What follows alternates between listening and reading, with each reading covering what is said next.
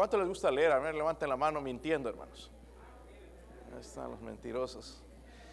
Ok. Facebook, no estoy en Facebook, hermanos, estoy leyendo la Biblia. Gracias. ok.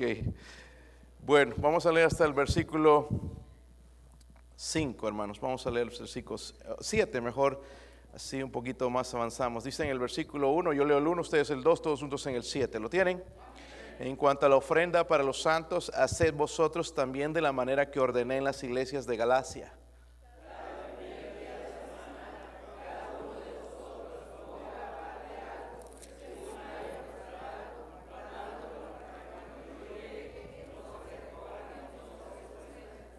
Y cuando haya llegado a quienes hubiese designado por carta, a estos enviaré para que llevasen vuestro donativo a Jerusalén.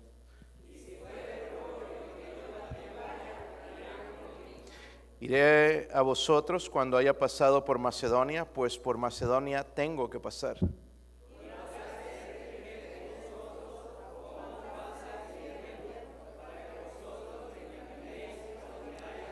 Versículo 7. Porque no quiero veros ahora de paso, pues espero estar con vosotros algún tiempo si el Señor lo permite. Padre, ayúdame Señor, Dios mío, no soy digno Señor de ser su hijo, Dios mío eh, mucho menos estar detrás de este púlpito, Dios mío, pero ruego, Padre, por su bendición y su espíritu, Señor, por el cual he orado, Señor, que me llene, me use, me ayude a predicar su palabra, Dios mío, con autoridad, poder de lo alto, deba decir, de decir lo que debo decir, Señor. Oh Dios, por favor, háblenos, Señor, ayúdenos a ser mejores cristianos, a entender, Señor, este principio básico en la vida cristiana, Señor. Ruego, Dios mío, por favor, por su ayuda y que el Espíritu Santo nos hable, nos guíe, Señor, y abra nuestros ojos, Señor, nuestro entendimiento. recuerde, Señor, cosas quizás que sí sabemos, pero hemos olvidado, Dios mío. Padre, siempre orando por almas, Señor. Oh Dios, usted conoce, Señor, el corazón. Señor, usted sabe, Señor, el asunto de la salvación. Ayúdenos a examinarnos siempre, Señor, si estamos en la fe. Dios mío, esta noche no sea una excepción, Dios mío. Ruego por su ayuda en el nombre de Jesucristo. Amén. Pueden sentarse, hermanos. Pues ya llegamos al último capítulo, hermanos. Quizás empezamos pronto en la segunda carta de Corintios. De verdad que es, tremendo eh, estudiar libro por libro. Eh, nos ayuda un poquito a entender mucho más por qué fue escrito, ver el trasfondo de la historia y aplicarlo mejor a nuestra vida también. Y vemos en lo que hemos visto, hermanos, que Corinto tenía tremendos problemas, ¿verdad? Tremendos problemas, incluso algunos doctrinales, había divisiones dentro de la iglesia, pero aquí hay algo, hermanos, que tenemos que admirar de esta iglesia. El punto a favor de la iglesia de Corinto puede decirse todo lo malo que tenían, hermanos, pero en el fondo son buenos. o encontrar algo, hermanos, que era digno de elogiar y era que habían enviado una carta a, Pablo preguntándole acerca de la ofrenda, porque habían escuchado una ofrenda a la gente pobre en Jerusalén y, le escribieron, nosotros no hubiéramos querido, si se trata de dinero, mejor, ¿verdad? Nadie que nadie, mejor no enterarme para que no me pidan a mí también. Pero vemos, hermanos, que los hermanos de Corinto preguntaron a Pablo entonces acerca de esta ofrenda que se estaba recolectando para los creyentes pobres allá en Jerusalén. Y en la última carta de Corinto, entonces, hermanos, vemos que Dios va a tratar con un asunto que es importante eh, eh, para la iglesia. Va a tratar con tres aspectos de la mayordomía. Dígalo conmigo, la mayordomía. Todos somos mayordomos, buenos o malos mayordomos. El que es infiel en lo poco, hermanos, en lo mucho va a ser infiel. Y el que lo mucho es, es fiel, hermanos, en lo poco también va a ser fiel. Amén. Es un principio, hermanos, que no puede cambiar. Y la verdad, hermanos, que nosotros en este asunto tenemos que trabajar mucho. Todavía creo, hermanos, que estamos en pañales, en la verdad, en el asunto de la mayordomía. Y el, eh, el versículo 1 al 4, hermanos, vamos a empezar viendo primeramente el primer aspecto de la mayordomía. Vamos a hablar entonces, ese fue el título para esta última lección, hermanos, la mayordomía. Eh, primero entonces, les dije tres aspectos, dígalo conmigo, tres aspectos, para que lo entienda, ¿verdad? Tres aspectos en la mayordomía, algo que usted y yo tenemos, algo que la iglesia bautista, la fe tiene, tres aspectos. El primero es este, hermanos, el patrimonio. Patrimonio. Versículo 1 al 4 que lo leímos entonces, habla ahí de algunas cosas, ¿verdad? Ah, porque hay algunos principios básicos relacionados con la mayordomía cristiana. Cuando hablo de patrimonio, hermanos, hablo de bienes, hablo de dinero. Yo sé que no nos gusta hablar del dinero, pero hermanos, el la Biblia incluso habla de dinero. ¿Se han dado cuenta? La han leído. Habla de dinero, habla del diezmo, ¿verdad? ¿Sí o no? Yo sé que a algunos no les toca, gusta tocar ese punto, pero como cristianos, hermanos maduros, ya no deberíamos dar el diezmo, deberíamos dar un poquito más. Voy a ir en, realidad a, eso en un momento. Pero hablando de la mayordomía, hablando de, de los principios básicos en cuanto al dinero, la mayordomía cristiana, número uno, hermanos, tenemos que recordar que el dar a Dios es un acto de adoración. Amén. Si han leído el Antiguo Testamento, cada judío cuando iba al templo tenía que llevar algo. Nadie iba con las manos vacías. Amén. No, amén. Siempre que hablo de dinero no se calla la congregación.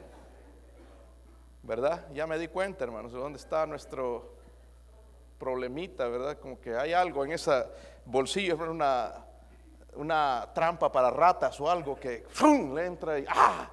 Eh, ¿Por qué no nos gusta hablar del dinero? Eh, lo que quiero decirles, hermanos, el dar a Dios es un acto de adoración. Es triste, hermanos, que la mayoría de cristianos dan por obligación, no por adoración. Cuando aprendamos, hermanos, a dar por adoración, ya no va a ser difícil dar esos 100 dólares, o mil dólares, o dos mil dólares, o tres mil dólares o cuatro mil dólares, hermanos, porque Dios es digno. Dios es digno, hermanos, y, y, una vez que no aprendamos que es para adorar a Dios, ¿ah? no, no vamos a recibir bendición, va a ser por obligación, porque me dicen, porque me va a ir de la patada, porque a ver qué recibo, es que si diezmo me va a dar más. Estábamos comentando hoy en el almuerzo, una de las empresas donde trabajo que se llama Long Butler, que es la compañía de, landscaping, es una de las compañías en Knoxville. El otro día salió en el periódico el hermano Joe y me estaba hablando de una empresa. Y yo decía, de landscaping, Seth Kinney. Oh, ese es el patrón de la, de la empresa. Lo conocemos, mi esposa lo conoce también, joven, eh, debe andar por los treinta y tantos años, hermanos, recién, eh, pero ya es millonario. Millonario está entre los mejores eh, negociantes, hermanos, de todo Knoxville. Y ayer, hermanos, estaba comprando una de las empresas de landscaping que estaba por quebrar. Está creciendo, hermanos, increíblemente. Cada vez ves un, una persona, un trabajador nuevo. Eh, están llegando ya los 100 empleados más o menos para una empresa, empresa de landscaping. Eh, tienen, han comprado camiones nuevos, máquinas nuevas. Eh, el otro día entró un ladrón, les robó 33 eh, mil dólares en máquinas, pero agarraron a los ladrones. La otra vez le robaron un camión, lo atraparon al ladrón también. Eh, increíble, hermanos, pero cómo Dios está bendiciendo. Pero ¿saben por qué Dios bendice a ese hombre? Porque diezma en su iglesia. Cuando dicen seguramente vamos a dar al misionero tal unos 3 mil dólares, aquí están. Ay, yo pensé que me quedo pobre. Eh, la Biblia habla de más bienaventurado es dar que... El problema es que damos, hermanos, por obligación. Amén. Qué triste, hermanos, que es así. Que ese cheque ya, ya tenemos calculado así, y, no que, los taxes y todo, punto. No más del diezmo. Qué triste. Oh, no, me sacaron tanto de taxes, entonces el 10% es esto. Oh, oh. No, no, no. No incluyas el tax. No hagas eso con Dios. Amén. Es parte de la adoración. ¿Sí o no? Es cuando, cuando venimos a cantar, es parte de la adoración, ¿verdad? Escuchamos la palabra de Dios, es parte de la adoración. Y miren cómo adoramos a Dios. Y esta es una parte entonces que Dios está tocando aquí, hermanos, el asunto del dinero. Es triste, hermanos, que la mayoría de cristianos damos por obligación en vez de que es un sacrificio espiritual, hermanos, presentado al Señor. No es a nosotros, no es a mí, hermanos. Usted no me hace favor a mí dando dinero. Usted adora a Dios. Amén. Usted adora a Dios. Eh, el dar a Dios, hermanos, demuestra nuestro amor. ¿Cómo le demostramos a Dios que le amamos? Diciendo es fácil. ¿Sí o no? Hasta los mundanos dicen, ah, yo amo a Dios. Pero el verdadero amor a Dios se muestra dando a Dios. So, primero, hermanos, el dar a Dios es un acto de qué?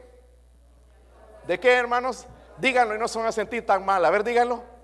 Adoración, hermanos, este domingo vamos a venir a adorar a Dios, amén. Vamos a adorar a Dios con nuestros diezmos y ofrendas. Número dos, el dar a Dios debe ser sistemático. Miren el versículo 2, debe ser sistemático cada primer día de la... ¿Cuál es el primer día de la semana? ¿No es lunes? ¿No es martes? El primer día de la semana es... El domingo es el día del Señor, es cuando la iglesia se reunía porque fue el día donde cuando Cristo, hermanos, resucitó. No vaya a decir nunca que el domingo es nuestro día de reposo, porque eso no es cierto. Estás cambiando las escrituras. El primer día de la semana es el día cuando el Señor resucitó y la iglesia empezó a adorar al Señor el día de la resurrección. Amén. Pero dice entonces cada primer día de la... So, sistemáticamente, hermanos, debo entonces yo ya de, de, mi cheque, de mi dinero, si me dan efectivo, si me, dan, me lo ponen en el banco, debo apartar mi diezmo. Amén. Ay, no, es que tengo que pagar la renta, el carro, aquí, que allá, que este, que el otro, el cable. Ya no me queda para el diezmo. No, no, no. Tú quieres bendición en tu vida. Es parte de la adoración. Tiene que ser sistemático cada primer día de la...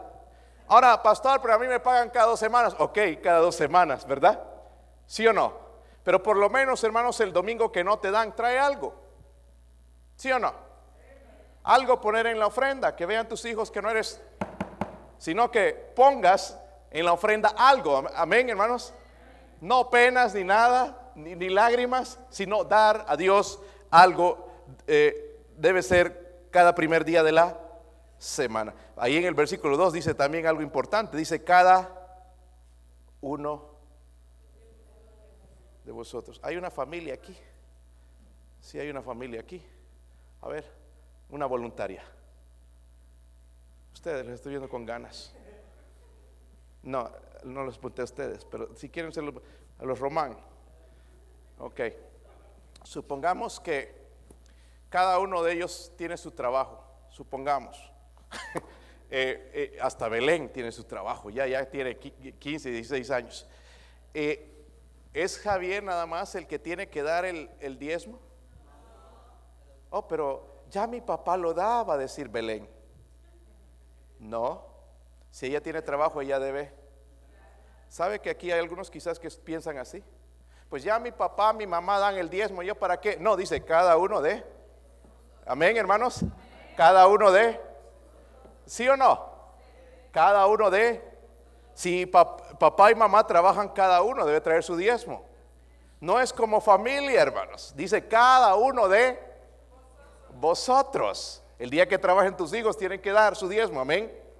Que no sea, no lo, no lo deje que esté eh, robando a Dios, ok. Debe dar su diezmo. No les gusta esta parte, pero ya como que está entrando mejor que la vez pasada, casi era como una pared predicando acerca del dinero. el dar a Dios, primeramente dijimos, es un acto de adoración. Es, debe ser también, hermanos, un acto sistemático. Luego vimos aquí en el versículo 2, dice cada uno de eso es un acto personal. ¿Sabían, hermanos, que la salvación es personal? Si tu tatarabuelo era cristiano, tú no eres cristiano. Tú tienes que recibir a Cristo personalmente. Amén. Dios quiere, hermanos, adoración de parte de, nosotros, de cada uno. No como eh, eh, grupo, amén, sino individualmente. Y dice cada uno de vosotros. También, hermanos, dice ahí, Según haya que. Wow. Aquí los voy a agüitar más a los diezmadores. Según haya. Saben, hermanos, yo pienso a veces pedir el diezmo es medio legalista. Yo creo, hermanos, que debería ser ya, si yo he prosperado, no meterme en otra deuda, sino debe ser eh, dar un poquito más. Yo les prometí a los diáconos aumentar mi ayuda a misiones mi aporte a misiones en esta semana. Lo voy a hacer. ¿Ok? No es posible que yo me compre algo y le quite algo al Señor. No. ¿Ok? Si no debo dar según el Señor vaya prosperando. Ojalá me prospere más económicamente para hacer más bendición ah, también y dar un poco más a la iglesia. So debo entonces, hermanos, mi dar a Dios es proporcional. ¿Cómo mido esa proporción? Por la prosperidad. Amén. Ahora, si no trabajas, obviamente, hermanos, ¿qué vas a hacer? ¿Sí o no? Te corrieron del trabajo, tienes que buscar otro trabajo y, ¿verdad? Hacer bendición. Por eso, hermanos, tratemos de hacer lo mejor que podemos. Dios nos va a proveer un buen trabajo. Afírmese con Dios, busque a Dios, Dios le va a poner un buen trabajo. mira, si, sigues fiel en tu trabajo, te van, te van a aumentar, te van a confiar, te van a dar más. Tú puedes dar más a la casa de Dios y Dios te va a ir bendiciendo más con lo que tú necesitas. Pero hemos pensado equivocadamente, no, guardar, no, ya tengo tanto en el banco, es que si me pasa algo, y estamos pensando así y nos olvidamos, hermanos, de darle a Dios lo que pertenece a Dios. Cada necesidad que hay, hermanos, deberíamos ser los primeros nosotros en responder no que yo tengo que decirle a Seth Kinney. Seth Kinney es miembro de otra iglesia.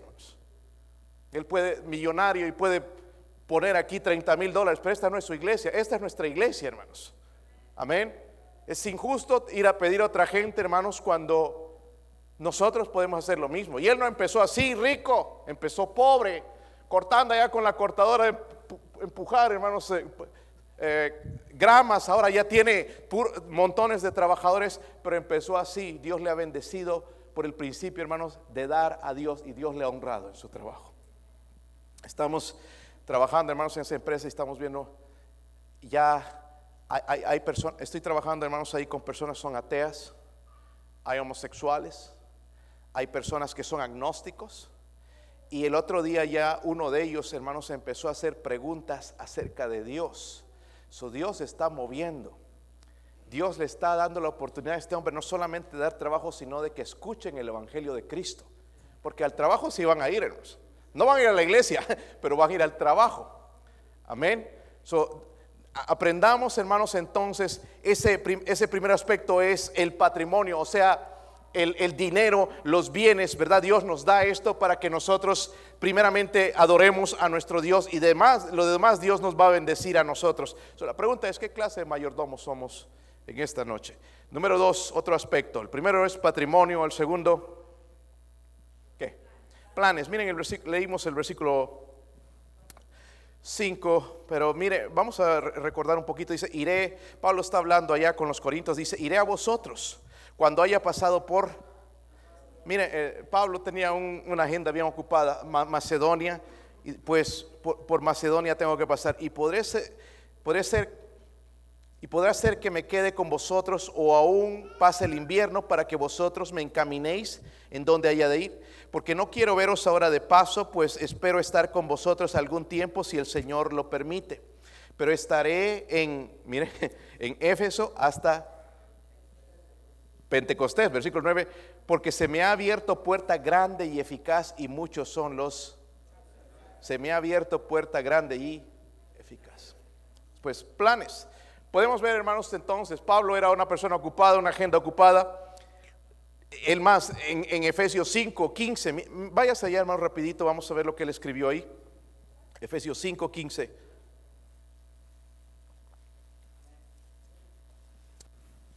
Estoy hablando también de oportunidades, hermanos, porque Dios nos va a dar oportunidades. Y tenemos que ser buenos mayordomos en las oportunidades. Saben, hermanos, yo creo que Dios nos está dando la oportunidad de alcanzar el Honor City para Cristo. Qué linda oportunidad. ¿No ha pensado en eso? A nosotros como hispanos. Nos ha dado pastor, pero es duro ir a tocar puertas y que lo regañen. No, es un privilegio, hermanos. ¿Verdad? ¿Lo consideran? Que nosotros somos respetados, hispanos, ¿verdad? Eh, podemos ir y compartir el Evangelio con gente americana aquí. Efesios 5, versículo 15 dice, mirad pues con diligencia como andéis, no como necios, sino como sabios, aprovechando bien el tiempo porque los días son que. Hermanos, vivimos en días más malos. Estábamos comentando con mi hermana lo que está pasando en Puerto Rico, casi un terremoto cada día. Ahora eh, hubo terremoto también en Jamaica, eh, eh, lo sintieron en, Miami, hubo un terremoto la semana pasada en, Turquía. Miran las cosas que están pasando. Y todavía algunos no abren los ojos, siguen ahí dormidos. el Señor está cerca. ahorita es la oportunidad, hermanos, de trabajar. Ah, pero si el Señor viene, ya no hay razón de dar. Seguimos, tenemos que seguir haciendo lo mismo, ganando almas, hermanos, trabajando en la obra del Señor. No podemos, hermanos, rendirnos. Aprovechar el tiempo, las oportunidades. Dios me está dando, hermano, la oportunidad. Tengo una empresa nueva, se llama Wasco, allá en, el downtown, una empresa de construcción. Fui el día jueves también allá. Eh, ayer estuve conociendo a algunos de los empleados, hermanos, y, miren cómo es el Señor.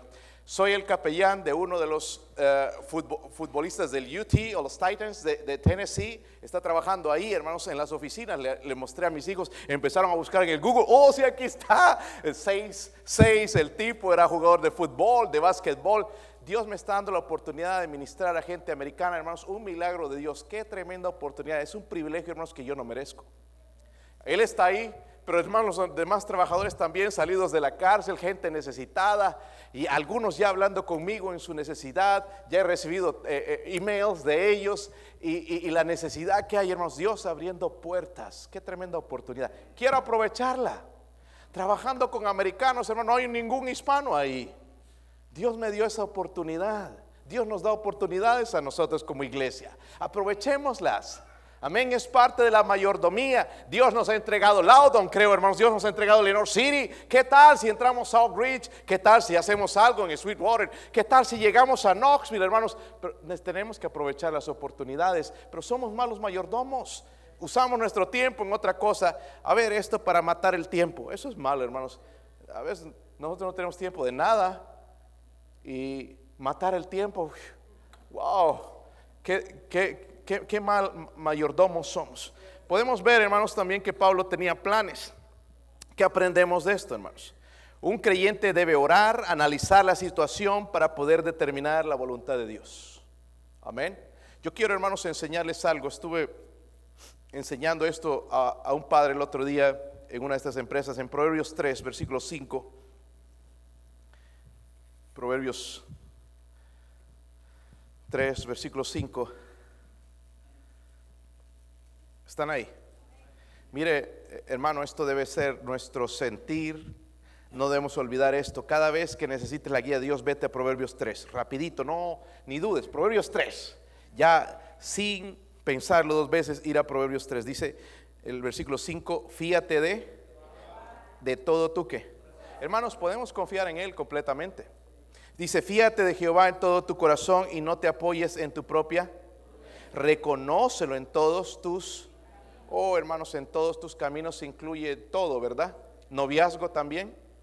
Ok, reconócelo en todos tus caminos. El estudio será también matrimonio, en decisiones, en trabajo. Reconócelo en todos tus caminos y Él enderezará tus veredas.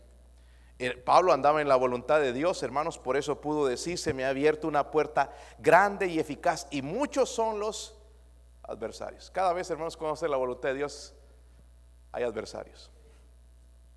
A veces es la misma familia. A la familia le, es la que más lo, le, impide seguir adelante. Pero nosotros, hermanos, tenemos que seguir adelante. Sabemos, hermanos, dentro de esta mayordomía, esos aspectos de lo que nos está hablando, debemos ser buenos mayordomos en nuestro patrimonio, dinero, bienes, pero también en nuestros planes o oportunidades. ¿Están conmigo, hermanos? Eh, Dios le va a presentar oportunidades para servir al Señor. ¿Cuándo, pastor? Aquí en la iglesia le estamos mencionando varias. Podemos servir, hermanas, ¿verdad? En la guardería. Puede ser una reemplazante, una escuela dominical. ¿Sí o no? Podemos estar, hermanos, están hablando de ir a visitar los sábados. ¿Es una oportunidad? ¿Sí o no? De que Dios me use a mí, el tocando una puerta que yo me imagino, voy a ir a, a ese lugar y Dios me va a usar y una persona va a venir a Cristo porque yo fui a ese lugar. Qué maravillosa oportunidad. Amén. Y a veces vamos a tocar puertas y nada. Pero recuerde, la obra es de Dios. Amén. Y queremos estar, hermanos, eh, eh, presentes en esas oportunidades. El versículo 10, ya vamos adelantando. Dice ahí el versículo 10, otro aspecto de la mayordomía que debemos tener en cuenta.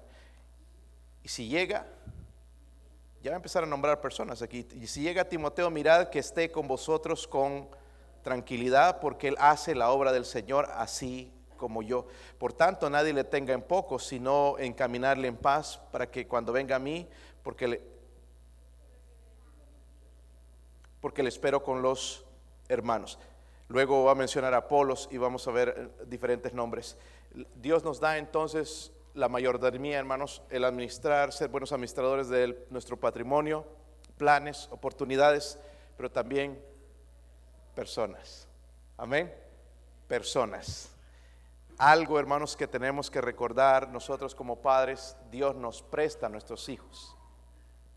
Amén. Cuando estamos en el matrimonio por nuestros hijos estamos mal.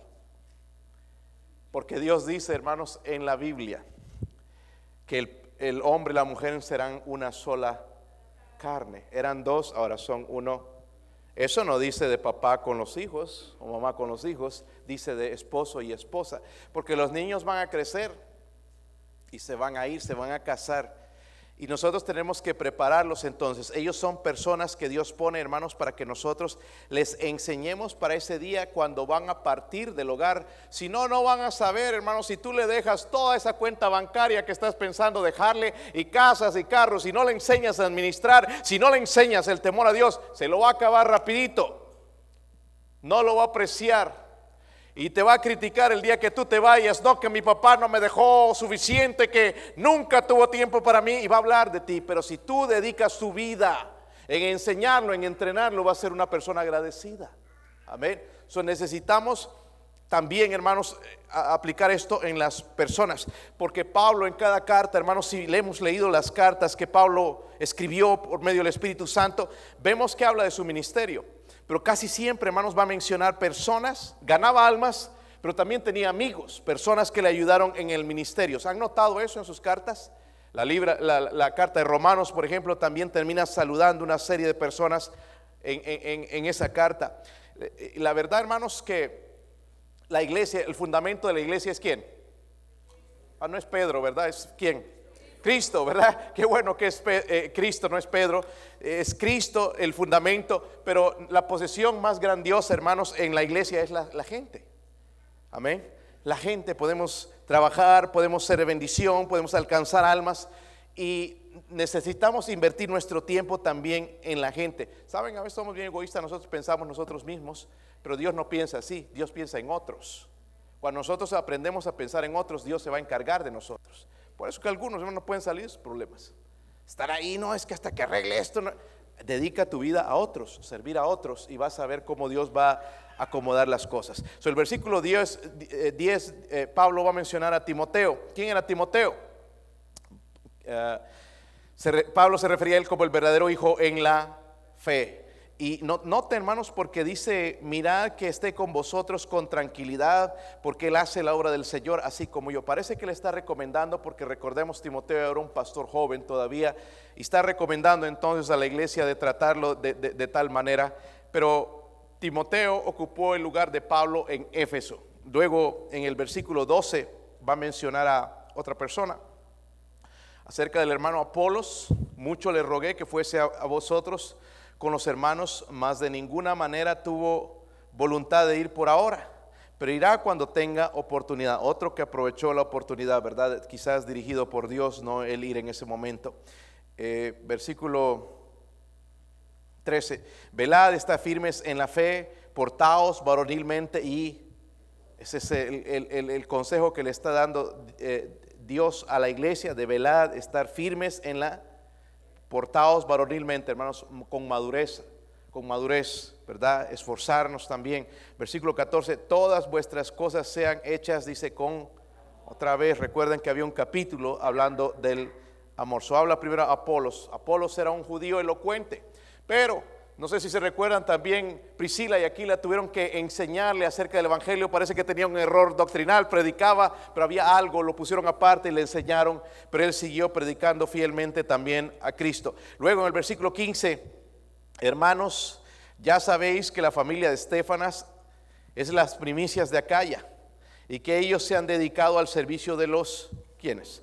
De los santos. Os ruego que os sujetéis a personas como ellos. Mire lo que está pidiendo, hermanos y a todos los que ayudan y trabajan. Me regocijo con la venida de Estefanas, de Fortunato y de Acaico, que nombrecitos, pues ellos han suplido vuestra ausencia, porque confortaron mi espíritu el, eh, y el vuestro. Reconoced pues a tales Miren el consejo que está dando Pablo. Habla de Estefanas y su familia. Fueron, dice, los primeros convertidos en, en, Acaya, en, la ciudad de Acaya. Luego se convirtieron en, líderes de la iglesia. Por el versículo 15 dice, ellos se han dedicado al servicio de los santos. Luego aparecieron estos dos individuos, Fortunato y Acaico, que se van a unir a Estefanas por un tiempo van a luego van a ir a Éfeso y van a informar a Pablo de los problemas de la iglesia, ¿verdad? En Corinto. En el versículo 19 aparecen otros personajes, dice eh, que ayudaron a Pablo en la obra, dice, y las iglesias, las iglesias de Asia os saludan. Aquila y Priscila con la iglesia que está en su casa os saludan mucho en el Señor. Sabemos Aquila y Priscila, un matrimonio, hermanos, que servía. ¿Cuál es el hombre? La mujer, ahí no sabía uno antes, ¿verdad? Los nombres son bien eh, eh, Aquila y Priscila. Ah, al principio yo no sabía cuál era el hombre y la mujer, ahora sí ya sé. Y si quiere después saber quién era, me pregunta. Pero un matrimonio fiel, hermanos, que servía al Señor. Luego, versículo 20, dice, os saludan todos los hermanos, saludaos los unos a los otros con ósculo santo. Eso era el saludo de los judíos, con beso. Yo no me, estábamos hablando de eso de los besos el otro día, porque allá en, Bolivia se, saluda con beso, en Sudamérica se saluda con beso. Y si un hombre a besarte es medio feo, ¿verdad, hermanos? Pero ellos es su costumbre. ¿Nosotros qué hacemos? Usamos las manos, ¿verdad? Algunos después con el detergente ese, limpiarse las bacterias, ¿verdad? qué, eh, desgracia. Eh, pero bueno. Uh, una manera de saludo, de comunión, hermanos, en la, en, la iglesia. El versículo 22, 21 dice, yo Pablo os escribo esta salutación de mi propia... Normalmente, hermanos, él dictaba la carta, inspirado por el Espíritu Santo, y firmaba. Pero parece que aquí entonces él, él la escribió, versículo 22. Es tremendo, hermanos, algo que usted debe temer, una, algo que nos debe hacer examinar nuestro corazón el que no amare al Señor Jesucristo sea anatema. ¿Sabes? La palabra anatema es la palabra maldito. Si usted no ama al Señor, usted es maldito. Pues, ¿Sabes una cosa, hermanos? El, no creer en Cristo los incrédulos son anatemas, o van a ser anatemas, van a ser malditos porque no creen al Señor. Es parte de la incredulidad. dice la Biblia entonces, el que no ame a Cristo es anatema, es maldito. Versículo 22 también dice, se usa la palabra, dice ahí, el Señor que en algunas Biblias dice del griego maranata. ¿Han escuchado esa palabra? Cristo viene. Algunos lo usaban, hermanos, como una oración donde decían también, ven Señor. Maranata, ven Señor Jesús. Ojalá que sería nuestra oración también y que el Señor viniera pronto. Porque uno que ama a Cristo, hermanos, ama su venida. Yo estoy anticipando la venida del Señor más que antes. Ayer estaba hablando con las secretarias en esta compañía de la Butler y estábamos hablando y ella decía, ay, yo ya quiero que Cristo venga. Ah, las dos, yo quiero bien. Y estaba casi, casi empezábamos a gritar, aleluya, y todo, y un servicio ahí. Sí, yo también les dije, pero ¿saben qué? Pero todavía faltan todos estos hombres aquí, miren, necesitan ser salvos. Sí, sí. Señor no tarda su promesa, como algunos la tienen por tardanza, sino espera que todos procedan al arrepentimiento. Sí, yo quiero que Cristo venga, pero quiero que siga salvando almas, que me siga usando y hasta el momento, hermanos, cuando se toque la trompeta, estar guiando almas para Cristo, hablar el Evangelio de Cristo. Y va a terminar la carta, él dice, la gracia del Señor Jesucristo esté con vosotros. Mi amor en Cristo Jesús esté con todos vosotros. Amén. Hablando de la mayordomía, hermanos, tres aspectos como persona, como iglesia. Patrimonio, tenemos que cuidar nuestro patrimonio, nuestros planes, oportunidades que Dios nos da y también las personas. Debemos ser buenos administradores y con la gente que trabajamos nosotros, ¿verdad? Ser de ánimo. So, la pregunta, en realidad, hermanos, para esta lección, si habla de mayordomía, ¿cómo estamos usando nosotros esos bienes, esos aspectos en la mayordomía, nuestro patrimonio, nuestro dinero, adorar a Dios, lo estamos dando, nuestros diezmos, más del diezmo, según hayamos prosperado, nuestros planes, oportunidades, pensamos en Dios o es que me entra, es que yo quiero, o, oramos a Dios y Él nos guía de esa manera, las personas con las que Dios pone en nuestra vida, estamos apoyando, estamos trabajando para ellos, en nuestro hogar estamos siendo los maestros que debemos de ser. Nada más, hermanos, examine todas esas cosas. Y algo por lo que creo que debemos empezar en esta noche es, hermanos, examinar nuestro corazón. ¿Qué temperatura tiene para con Cristo? Que dice, el que no amare al Señor sea anatema.